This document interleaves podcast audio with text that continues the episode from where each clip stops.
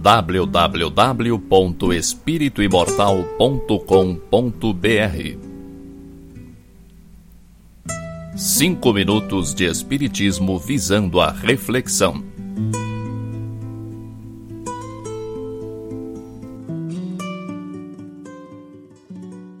Você se sente inseguro? Acha que sua aparência física deixa a desejar? Você se sente culpado sem saber de quê? Essas são as características mais comuns nas pessoas com baixa autoestima. Você certamente conhece alguém assim. Aliás, a maior parte das pessoas, talvez uns 80%, apresenta algum complexo de inferioridade. Só que muitos conseguem conviver com isso. Compensam seus conflitos com valores que reconhecem em si mesmos. Você é espírito imortal e traz consigo toda a sua bagagem milenar. Tudo o que você já viveu, em todas as suas reencarnações e nos intervalos entre as mesmas. Tudo está gravado em você. E não há como deletar nada do seu arquivo pessoal. Acontece que seu cérebro físico só registra os fatos da sua existência atual. Portanto, não há como saber a causa de todas as suas frustrações e inadequações. A soma de toda a sua experiência milenar fez o que você é hoje. Você é o resultado da sua própria construção. Todas as suas vitórias e conquistas estão alicerçadas no seu ser. Da mesma forma, seus fracassos, suas quedas e derrotas são coisas que precisam ser resolvidas mais cedo ou mais tarde. A cada passagem pela matéria, temos nova oportunidade de reajuste, nova chance de colocar em dia compromissos não atendidos, nova chance de cumprir deveres pendentes, nova chance de nos livrarmos de comprometimentos doentios. Sabemos que o lar é o laboratório do espírito imortal. É junto às pessoas mais próximas de nós que resgatamos débitos comprometedores. Também sabemos que muitos lares, talvez a maioria, são ainda muito desajustados, problemáticos, devido ao nosso incipiente grau evolutivo. Pois é em família que vem à tona os complexos de inferioridade que estão impregnados no espírito. São os membros familiares que servem de instrumento para que ressurja do arquivo milenar toda a carga de conflitos internos.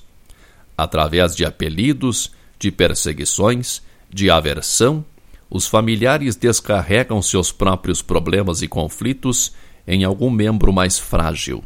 O complexo de inferioridade se manifesta a partir daí. Surge como ideias que foram recalcadas no inconsciente deste membro familiar ainda na infância. Essas ideias recalcadas encontram sintonia no arquivo milenar do espírito imortal com as ideias nascidas de experiências de outras reencarnações. Talvez a principal manifestação da baixa autoestima seja a pena de si mesmo. Esse sentimento é um convite para a doença. Conheço pessoas que se sentem absolutamente inferiores, incapazes de qualquer coisa que fuja aos atos mais corriqueiros do dia a dia. Essas emoções negativas agem no corpo físico, se manifestando através de doenças. Isso é inevitável.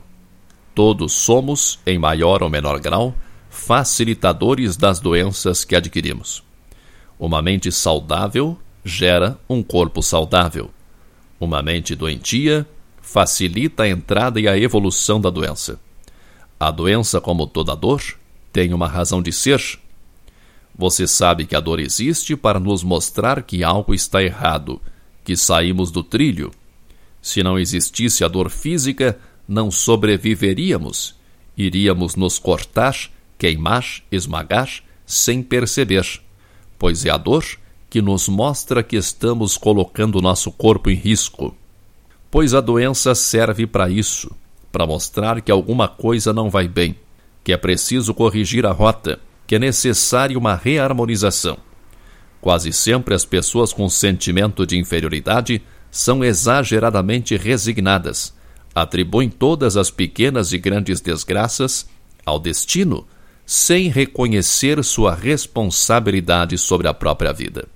Acabam por descuidarem de si mesmas, tornando-se desleixadas. Tudo isso agrava a sensação de desamor, de inferioridade, desencadeando um perigoso círculo vicioso. Nunca esqueça de que somos manifestações divinas.